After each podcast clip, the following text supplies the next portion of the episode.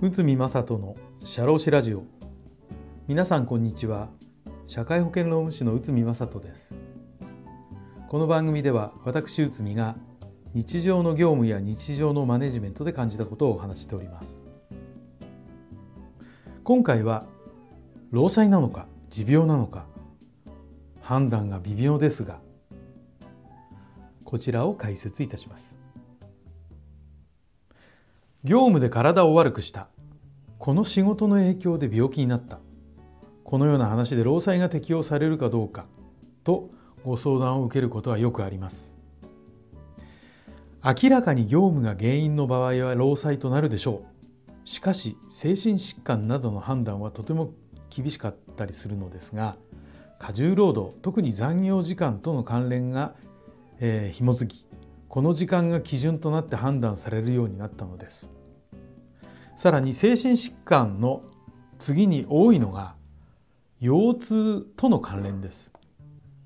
体を使う業務の方に限らず腰は重要ですが腰痛が発生しそれが業務が原因かそれとも持病なのか判断に悩むところです。平成6年9月6日揮発547号の通達があります。職場における腰痛予防対策指針では重量の制限を次のように定めています。満18歳以上の男子が人力のみにより取り扱う重量は55キロ以下にすること。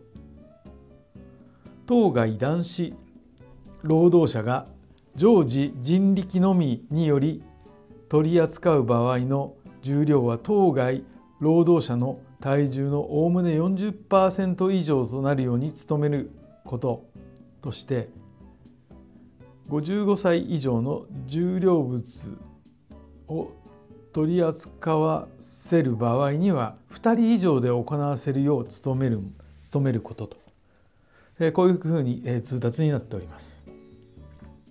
しかし現実的に腰の痛みが業務からなのかもともと本人の持病なのかわからない部分が多いです。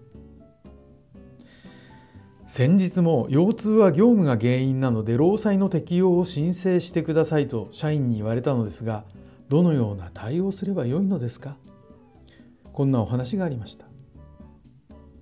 これに関する裁判があります。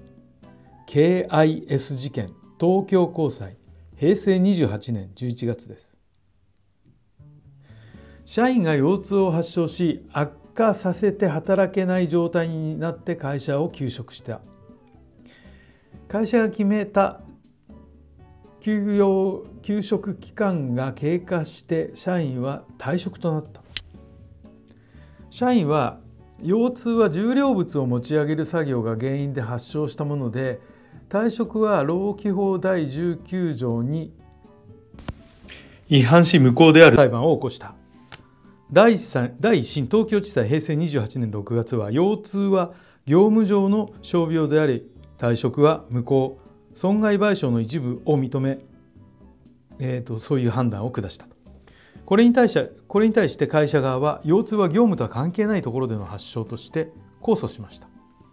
そして高裁は次,、えーと、次の判断をしました。腰痛は死傷病であり休職の満了の退職は有効である。損害賠償等の請求を棄却した。では一審と二審で逆の判断になったのか見てみましょう。なぜ逆になったのか見てみましょう。これは容器の取り扱いについてです。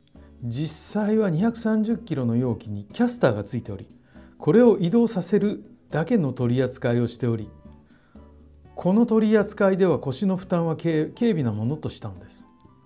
また社員の腰痛は小学校6年生の頃に陸上競技が原因で痛めたものでその後慢性的な腰痛を抱えながら生活しているものであった。以上により第一審第二審が真逆の判断を打ったのです。